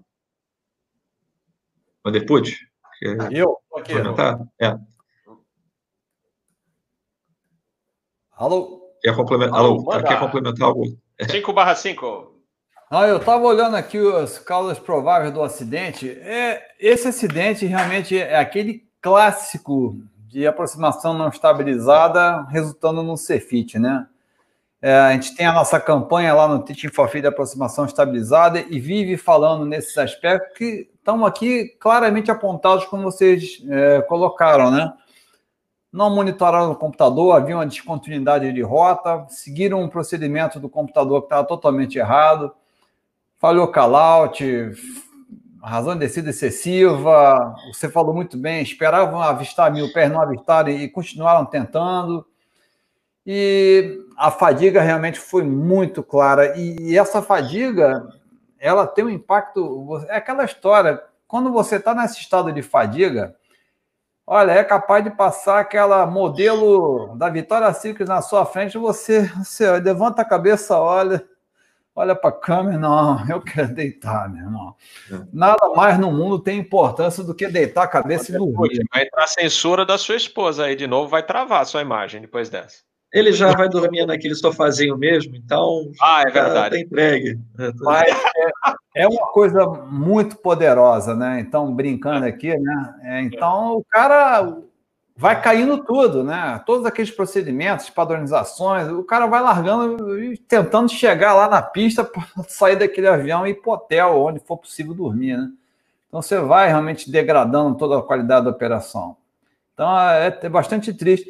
Eu, eu, tenho uma pergunta que eu estava lendo, não sei se você consegue me responder, Eduardo, que lendo o relatório é. final, foi o último relatório que eu li hoje na volta do voo, ele comenta que ele chegou a bater nas árvores seguido de um alerta de caution do Too Low Terrain do EGPWS. E eu fiquei assim, coçando a cabeça, como é que o cara bateu na, na árvore primeiro para depois ter o alerta. Foi, essa foi bem interessante.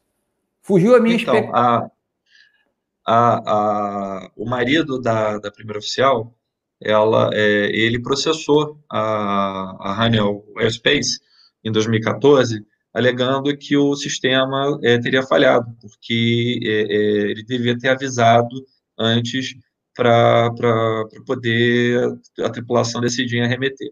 Só que é, é, eles tiveram um sync rate em, em, a 250 pés, 8 segundos antes do, do impacto. O que acontece é que o A300 ele é uma mistura de o que seria um avião feito pela Boeing com o início da aviação da Airbus.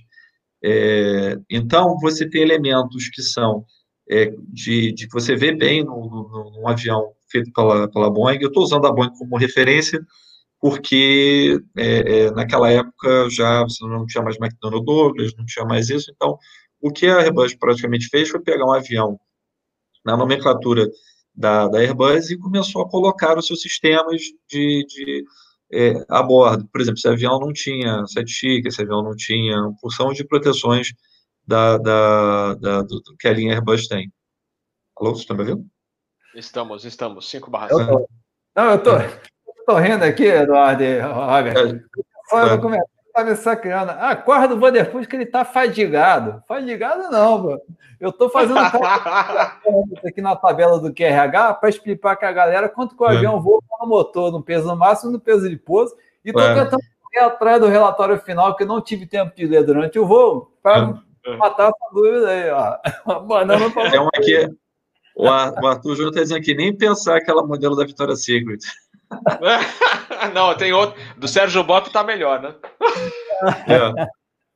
Então, a, a, a?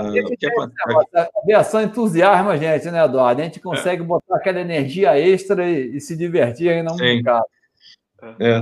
O, o, então, o que aconteceu foi que ele, ele, ele processou a, a, a Honeywell só que a Renault disse o seguinte: olha, esse sistema não é nada parecido com o que eu tenho instalado no 330, 320 para frente. Então, é, no manual da 300, você vê que, é, que você não vai ter esse alarme é, dependendo de razão de descida. Ele faz aquele cálculo de razão de descida, velocidade e, e, e do envelope.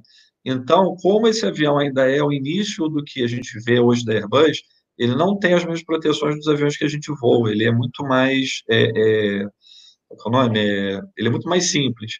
Então, é, é o, o, deixa eu ver aqui, estou puxando aqui, então, ele foi, e é, é, o, o, processo foi, acabou sendo desconsiderado, ele, foi, foi, foi dispensado, é, porque nesse caso a, a, a, aeronave não tinha como fazer essa, é, é, esse, esse call-out antes, porque é a limitação da, do, do, próprio sistema, de, desse sistema dessa época. É. É, são, são essas coisas assim, por exemplo, o, o A380 tem, tem uma opção de fábrica, né? Inclusive de voar a manobra de GPWS automaticamente. Sim, ah. o 350 também tem, Tiquez, ah, tem várias. Hoje, hoje, foi o que eu falei no, na outra última vez que a gente teve aqui o episódio, falei com o, o Robert. Ah, o avião está aqui e a gente agora está aqui. o investimento para a gente conseguir igualar tem que ser na tripulação e os seus treinamentos. Porque só, só assim a gente vai conseguir chegar perto do que esses aviões hoje conseguem fazer. É, é, hoje, realmente, o nosso, o nosso maior é, é, é, foco é investimento em treinamento na capacitação da capacidade humana. E, e a gente vê, é, tem, tem donos de empresa aérea querendo fazer um simulador a cada dois anos, é, o cara, se o cara voou X tempo, teve uma pane, então não precisa fazer simulador, sabe aquelas empresas aéreas que tem lá na Europa, que tem uma arpinha, então, é, tem, tem essa galera que acredita nisso. Quer dizer, às vezes a gente acha que isso é uma jogada de marketing, mas eu fico muito assustado quando eu ouço esse tipo de coisa. É, eu posso dizer para vocês, quando eu comecei a voar esse avião, é, os instrutores que eu tive foram da Varig, eram é, os aposentados da Varig que estavam trabalhando para a empresa que presta serviço de treinamento e nos treinou. Eu aprendi mais sobre aviação e Airbus com eles que nunca voaram um avião do que eu aprendi em outros recruits que eu fiz com, com outras pessoas. Porque a, a, a, aviação que aquelas pessoas tinham de bagagem É algo assim, eles conseguiam entender que, ó, você está voando esse avião, esse avião tem isso aqui, toma cuidado se fizer isso aqui para ter problema, não confie nisso aqui cegamente, esteja sempre na frente do avião. É, é Hora é, de praia. É? Hora de hora praia. De praia. Não, a gente fala aqui no Rio é hora de esquina, né? Então, é, é, eu, eu digo, cara, o que eu aprendi com esses velhinhos aqui nesse simulador vai valer para o resto da minha vida. Porque é, tem certo tipo de operação, tipo assim, o manual deixa você fazer. Só que você tem que entender o seu environment. O que está em volta de você? O que, que pô, vale a pena você é, passar um metro para lá, um metro para cá? Não, não vale. É melhor arremeter, vamos para o alternado, pousa, acabou, game over, vamos para o hotel, amanhã a gente tenta de novo, amanhã melhora o tempo, se não melhorar a gente não vai. E, e eu aprendi muito com eles para não tentar ficar insistindo e fazer procedimento que é, possa já começar, já começou é, é uma situação já desfavorável, e já se colocando em estado desejado da aeronave. É, é, dificilmente você sai disso. O, o, Jensen, que escreve vários livros de CRM e safety, ele, ele põe isso muito bem. Você coloca em uma situação que você precisa de toda a tua habilidade para ter que sair dela. Você provavelmente não vai sair, porque às vezes você acordou bem e está tá, tá, assim, mais afiado do que espada, e tem dia que você está mais letárgico e você está vários passos atrás da situação. Então, é difícil você gerenciar. É, uma coisa que aconteceu, é, é, é isso foi a, a Independent Pilots Association, é, eles processaram, fizeram um processo contra o FAA para desenvolver os Flight Crew Minimum Rest Requirements, é, e a partir desse episódio também a gente começou o desenvolvimento da PAVE List, é, para poder. Ah, desculpa não ter falado, gente, só para, às vezes alguém quiser pesquisar, a PAVE List, é, é, o P é de. É, é, opa, Pilot Command, Wide Aircraft Environment, o, desculpa, Aircraft, o V de é, Environment, ele só não botou, porque pegou o V de environment e o é, é external pressures. Então, hoje as empresas estão desenvolvendo essas listas até para dizer, cara, olha só, sem o LS não pousa. Você não está bem para fazer uma aproximação sem LS hoje. Você é. precisa de toda a ajuda possível. É, a gente sabe que a gente tem muita, muita, é, é, muita contraposição, às vezes, da, do lado dos, do, das empresas, porque eu quero dizer, pô, mas vai fazer uma lista aqui, eu te dei tempo de descanso, eu te dei isso, eu te dei aquilo, mas a gente não é, é, é, é a gente é humano, a gente é, não é só porque eu fechei o olho e deitei na cama que eu vou conseguir dormir, é, isso existe. Então, esse caso, é, você lida com vários problemas, gerenciamento, descanso e, e gerenciamento de sistema, que hoje é uma das coisas que a gente mais fala, nós somos todos grandes gerenciadores de sistema.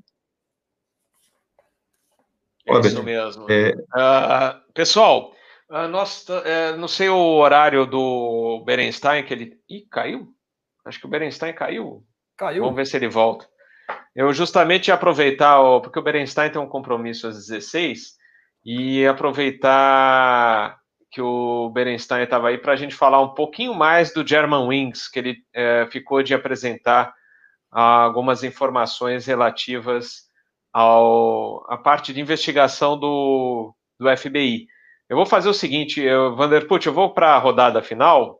Eu queria, antes de mais nada, agradecer aos nossos queridos assinantes que estão é, full aqui na, na, escrita, escrevendo bastante aí mensagem para a gente. Muito obrigado. É, já ficamos sabendo através do Enio, é, Enio Bial. Enio Bial, é, obrigado aí por participar. Eu estou sentindo falta da sua presença aqui. A gente vai combinar para você participar aqui no canal Asa. Acho que o Berenstein está voltando, deixa eu aqui. E... É, é o grande parceiro. Caí, caí. caí. Foi, ainda bem que foi só a internet, hein? Tá tudo certo. Foi ser é. Não, eu desliguei. Eu, eu, eu, sem querer fechei a, a, a, aba da, do Explorer e aí desligou tudo, porque como a gente não está usando o programa, então é. Fechou, fechou tudo. Ah, olha, eu estou vendo uma mensagem aqui, vou postar. O que, que é? Olha, olha lá. tá aí, ó. A mensagem para vocês aí, hein? É. Mas legal. Bem-vindo às mulheres. É isso aí, é isso aí. Mas, uh, Berenstein, é o seguinte, eu sei que você tem um compromisso logo mais às 16, eu te pergunto, se dá um tempinho ainda para você comentar alguma coisa da, do German Wings com relação à, à investigação do FBI, é, que a gente discutiu naquele episódio sobre o German Wings e por falta de tempo a gente não, não conseguiu apresentar. Opa, então vai, manda, então, manda a ficha aí. Então, o, o, o caso é que é, é, quando a gente tem um, um acidente dessas proporções, é, a gente sempre teme que isso seja uma interferência ilícita, ilícita no caso de terrorismo, seja uma, é, uma tentativa de sequestro da aeronave para roubo da carga, o que fosse. Então, toda vez que isso acontece, o NTSB dispõe do, do, do FBI, da CIA, da SNA, todas as, as, as, vamos dizer assim, law enforcement agencies que os Estados Unidos possuem. No caso do, do, do German Wings, é, o FBI foi até o Arizona, onde é o centro de treinamento do, do, da, da, Lufthansa, e eles foram nos bares e restaurantes ao redor é, procurando saber informações sobre, sobre o, o, piloto. Então, eles acabaram descobrindo que ele tinha tido problemas com, com, com instrutores e, e é, um instrutor disse para ele que ele não era bom, porque ele era o número um da turma, mas isso não significava que ele sabia voar. Às vezes o que acontece, isso para os que estão ouvindo a gente está começando, ou já começaram a carreira na aviação, é, você pode tirar 10 em tudo, mas o, o, sentimento de arredondar e pousar, decolar, isso é que não é de bicicleta. É, é, você só fez uma prova e tirou 10, a sensação de o que é o, o balanço daquilo, como, esse, como é que esse é, é, se equilibrar numa bicicleta, só o, você e ela que vão decidir quando é que vai estar bom. Então, ele, ele é, pode ter sofrido de uma, de uma coisa que é aquela coisa entre o meu sonho de voar acabou, porque eu tomei esporro e o cara falou que eu não mereço voar, e, e o tempo que ele investiu e dinheiro para se tornar piloto. É, é, talvez ele tenha, você está longe de casa, está num país estranho, é, você não tem amigos naquela região, você fica sozinho. Aquilo vai nutrindo ou para o bem ou para o mal, ou nem para os dois, mas a chance de nutrir, nutrir para o mal, para desespero, para um, é, é, para um acesso de psicose, ou, a, a, a, é Paula, a, psicóloga? Ana? Ah, Paula Moreira. Uhum. Paula, Paula, Paula vai conseguir elucidar isso melhor. Então, o FBI fez uma investigação muito grande nesse caso a respeito do que, do que aconteceu. A gente ofereceu, isso foi oferecido para a investigação francesa, e, e depois disso, é, eles podem incluir ou não no relatório. Até hoje, é, é, chega, se chega mais informações de pessoas que na época não falaram e hoje falaram, a, a, falam a respeito do, do do que aconteceu. Então, uma coisa que o Ronald perguntou para mim, se uma investigação pode ser reaberta, com certeza. Não sei se vocês vão lembrar, acho que cinco anos atrás acharam um trem de pouso de uma das aeronaves que chocou com o Trade Center, que ela estava entre dois prédios. Aí eles foram fazer alguma manutenção lá, acharam um trem de pouso, estava lá. Então, é pego, é estudado, já sabe o que, aconteceu, mas aquilo tem que ser colocado nos anais da, da, da daquele, daquele arquivo, da, daquele processo. Então, é, uma outra coisa que a gente não falou naquele dia, que não deu tempo, é a respeito de colocar mais uma pessoa na cabine, é que, sendo piloto, comissário, é, mecânico, engenheiro de voo, o que for, nós somos seres humanos. Qualquer um de nós pode estar sofrendo de algum problema que possa gerar uma vontade de fazer uma, uma besteira. Então, é, é, é não é só os pilotos que estão sob pressão. Eu vejo os comissários também puxando um, um, um piano, empurrando um piano e puxando uma âncora complicada, porque eles estão lá e, e é, toda hora alguém pede alguma coisa, eles também têm uma área de descanso, às vezes, não tão boa quanto a gente tem. É, é, a gente liga o piloto automático e muitas das coisas vão acontecendo normalmente. Para eles, não, eles têm uma, atribuições muito mais é, é, exigentes da, da, parte deles, eles têm que estar impecáveis, têm que estar com, com aparência impecável. É, o serviço deles é demanda muito também. A gente sabe que, que não é fácil. Eles, depois a gente sai para jantar, eles começam a contar as histórias do voo. Eu fico pensando assim, cara, ainda bem que eu não estava lá atrás, porque isso é muito estressante e demanda muito da gente. Não é, não é fácil.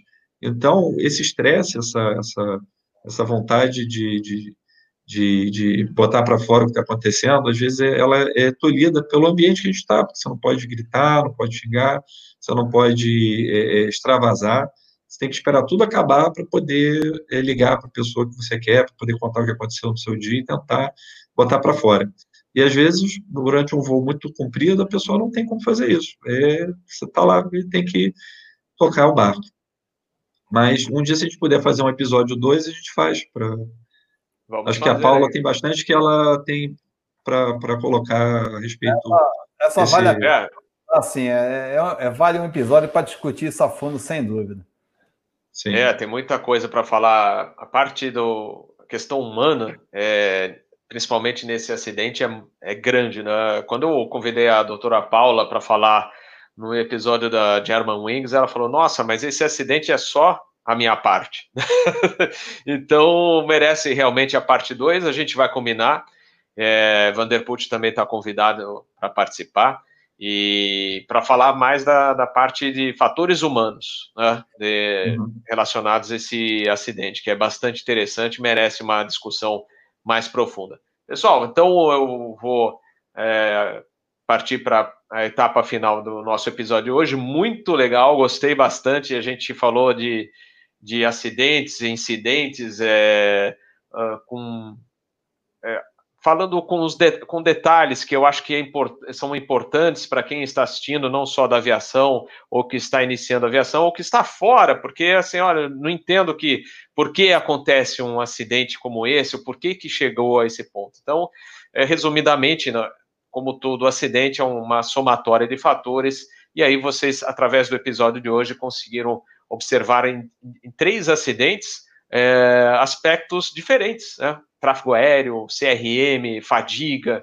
vários aspectos ligados aos acidentes aeronáuticos, acho que foi super válido, e falar também do NTSB, que é um, é um exemplo uh, a ser seguido, é, lembrando que o NTSB faz as recomendações, mas quem vai colocar em prática, aprovar ou não, é a FAA, isso falando dos Estados Unidos, tá bom?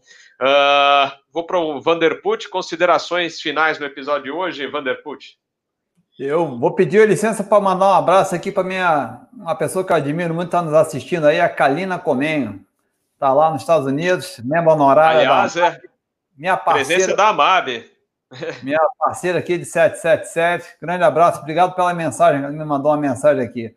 Eu acho que é importante para o pessoal pegar uma visão geral né, desse trabalho, belo trabalho que o NTSB uh, eh, desenvolve, né? Que quando acontece um acidente, existe uma série de etapas, né? Aconteceu o acidente, houve a comunicação, lança o Go Team e começa a investigação no site. E aí, dentro disso que a gente acabou não falando, né, Eduardo? Tem o grupo uhum. operacional, que vai de operações da aeronave, performance de pouso, a parte médica de fatores humanos, a parte de uh, testemunhas, de gravadores de voo, meteorologia, controle de tráfego aéreo aeroporto, a, a, a capacidade de sobreviver ao acidente em si, e a segurança da cabine, né, evacuação e tudo mais. E a parte técnica, que é a manutenção e, e documentos, sistemas, estruturas da aeronave, motores, a, a pesquisa do, do, lugar do acidente, o mapeamento, fotografia, medição de distâncias e tudo, e é toda essa parte de fotografias e vídeo. Então, feito esse processo inicial, acho que a coisa mais importante é criar o relatório preliminar, que é para poder dar uma satisfação e acalmar os ânimos. E, uhum. dependendo do tamanho da investigação, né, vai para um, uma audiência pública, né, que é o caso a gente viu lá, a audiência pública do Sullenberg, muito interessante, três uhum. dias de audiência, para finalmente o board meeting, né, o, o, encontro dos cinco membros do board do NTSB, fazer as avaliações desse processo todo e gerar o relatório final. Obviamente que esse é o objetivo maior, o relatório final com as recomendações, né, para fechar esse processo. Só que às vezes a gente vê, às vezes não se consegue fechar um relatório final, faltam informações, e ele fica em aberto, acaba sendo reaberto se houver alguma informação no futuro. Ou se esse processo for muito demorado, você, no primeiro aniversário do acidente, você faz um, um comentário sobre o acidente, e assim sucessivamente a cada aniversário do acidente, até que você consiga fechar o relatório final, que é o objetivo maior. Então, Isso dá uma ideia geral do processo do início, meio e fim, né? Achava, eu desculpe, mas achei que era importante passar essa informação. Não, com certeza. E para quem é curioso, né, vai lá no site do, NT, do NTSB, a referência é o Manual, Manual of Aircraft Accident and Incident Investigation.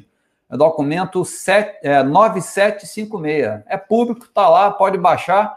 Explica tintim por tintim. É muito bacana, né? Eu sou meio suspeito de falar porque é uma, é uma das minhas áreas de paixão. Então, é o, o cronograma, o roteiro está todo lá. É muito bacana, muito bem feito. Gente, eu é, agradeço. Muito bom. Obrigado aí pela oportunidade. Eduardo, prazer estar aqui com você, trocando esses conhecimentos. Uh, você é um cara prazer. fantástico. É meu. E obrigado aí a todo mundo do canal Asa e nossos colegas também lá do Teaching que vêm aí juntos e nessa parceria fantástica que a gente tem aí, cada vez crescendo mais, trazendo qualidade para a discussão. Valeu, Vanderput. A gente depois combina para fazer mais episódios de segurança e deixar a galera, é, especialmente os novos pilotos, que a gente é, quer que eles deseja que eles cresçam num ambiente de segurança de voo que, né, que o nível de segurança de voo seja muito alto, né? E depois futuramente ele leve para as cabines dos aviões comerciais. Perfeito, Vanderput. Berenstein, suas considerações finais do episódio de hoje. Então, só é, complementar um pouco o que o Vanderput disse, falar um pouco da, só rapidamente aqui das fases de investigação. A gente tem o setup de investigation team, depois o gathering uh, factual information, event uh, reconstruction, analysis of the information e drawing the conclusions. Essas são as cinco fases da, da investigação. elas nunca podem ser puladas. às vezes, uma ou mais podem acontecer ao mesmo tempo, mas existe um um investigador responsável, que é o, é o task manager, que gerencia as informações que estão vindo para não passar, fechar uma fase sem que toda, todo aquele processo tenha sido, é, é, é, tenha sido concluído. É, é, lembrando que o NTSB é um birô, ele é feito de pessoas civis, com a intenção de melhoria dos transportes em geral, no nosso caso, a gente foca em aviação, mas é, o foco é, é, a segurança para todo meio de transporte, para resguardar vidas humanas. É, a nossa, o ETSB não determina culpados, ele é, não determina diretrizes, apenas, apenas descobre ah, os fatos e passa para, os seus, para as devidas é, é, instâncias para que o resto seja. Estou vendo. Opa, caiu? Acho que ele caiu de novo. É, deu alguma falha de comunicação lá com ele.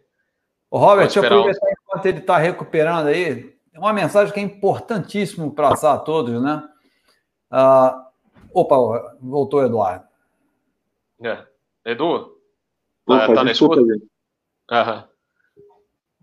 É, Sim, só o que concluir, aconteceu então. foi que acabou a bateria do computador, não sempre celular. Está de volta, manda ver. Então, só era isso que eu queria falar, que é, às vezes as pessoas acham que que perceber é a, é a, é a polícia da aviação, é, não, é, não é isso. A, a, a, o que a gente precisa é sempre manter a segurança de voo é, é o maior possível para que as pessoas confiem que o meio de transporte aéreo, terrestre, marítimo é, e, e, ferroviário são é, seguros e, e, que, e que devem continuar confiando de que todo dia mulheres e homens acordam todo dia para mantê-los seguros. Legal. Muito bom, muito bom, Berenstein. Vanderput, o que, que você ia complementar?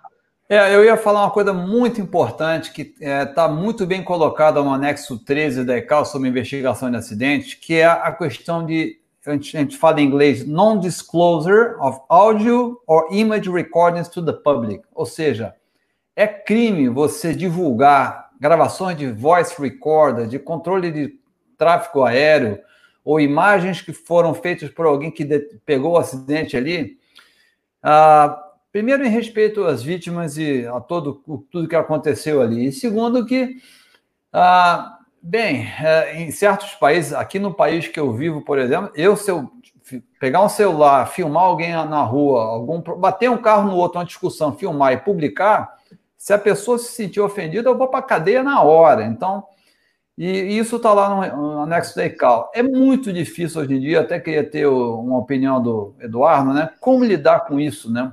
Porque a gente vê o caso da Paquistão é, é um exemplo. Já tem os áudios todos vazados pela internet por aí. As pessoas começam a fazer um pré-julgamento sem ter todas as peças do quebra-cabeça. Como o Eduardo me explicou, você tem que pegar o voice recorder, juntar com o ATC, sincronizar com o Fire Data Recorder, para você ter um entendimento completo e não falar besteira, né?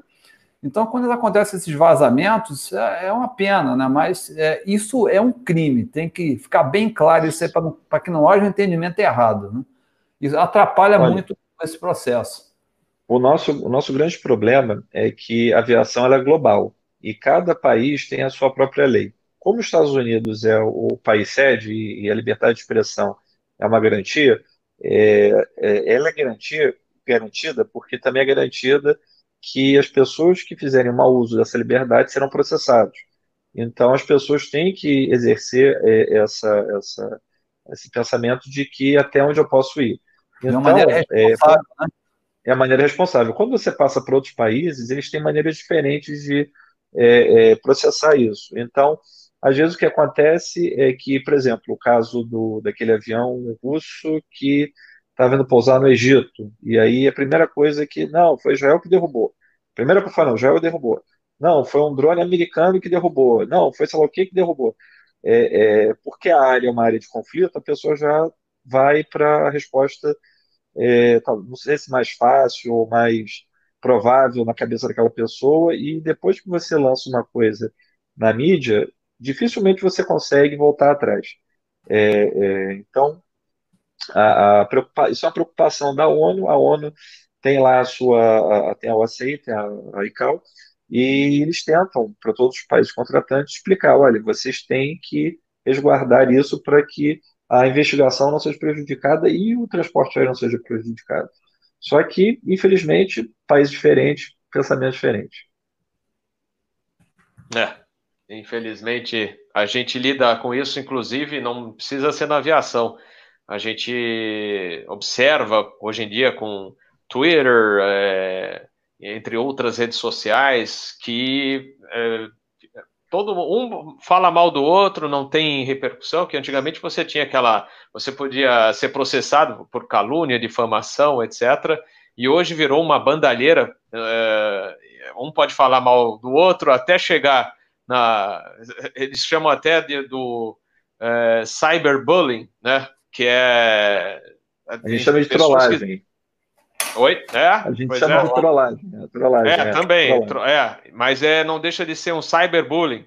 Então, é. é para certas pessoas, tem certas pessoas que ficam extremamente é, chateadas com problemas até psicológicos ou problemas maiores por isso. E, e as imagens, então, com o advento né, da, da internet, muita coisa boa, mas, por outro lado, muita coisa ruim. E é o que a gente vê hoje as imagens circulam, tem que estar atento a tudo, porque é, alguma pessoa pode usar contra você, você nem sabe o porquê daquela raiva, às vezes, né? Os haters, é, ué, por que tanta raiva? Nem conheço a pessoa e acaba circulando de maneira. É, algumas informações são, acabam circulando de maneira errada.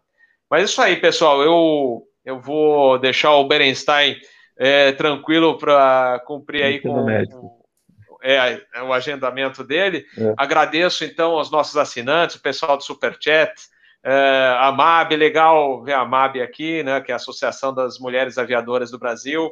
Kalina, um grande abraço. O Enio Biel também, todos os nossos amigos aqui do canal Asa e do Teaching, é, Renato Pérez, Sérgio Bop, o Guilherme Moreira, entre outros. Muito obrigado pela presença, pela participação. Lembrando que amanhã, aqui no canal Asa, nós teremos às seis da tarde o nosso Asa News.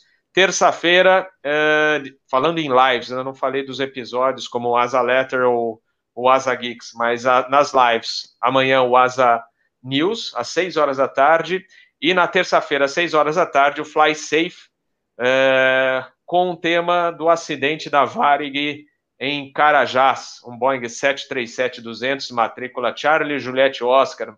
Muita gente não lembra desse acidente, mas é, foi também uma forçada de aproximação. Infelizmente, tivemos a morte do copiloto desse voo.